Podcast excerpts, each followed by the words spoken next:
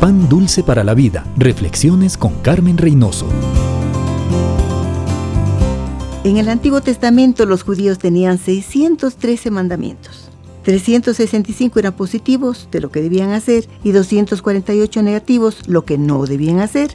Las naciones del mundo tienen sus propias legislaciones, señalando los deberes y las responsabilidades del país y de su gente. La mayoría de las leyes de los países de Europa y del hemisferio occidental se basan en los diez mandamientos, que es básico en la ley judía. Difícil para los que no somos abogados tener que memorizar y entender tantas leyes, leyes temporales, reglamentos y las interpretaciones que dependiendo del abogado dicen lo que los legisladores nunca quisieron decir.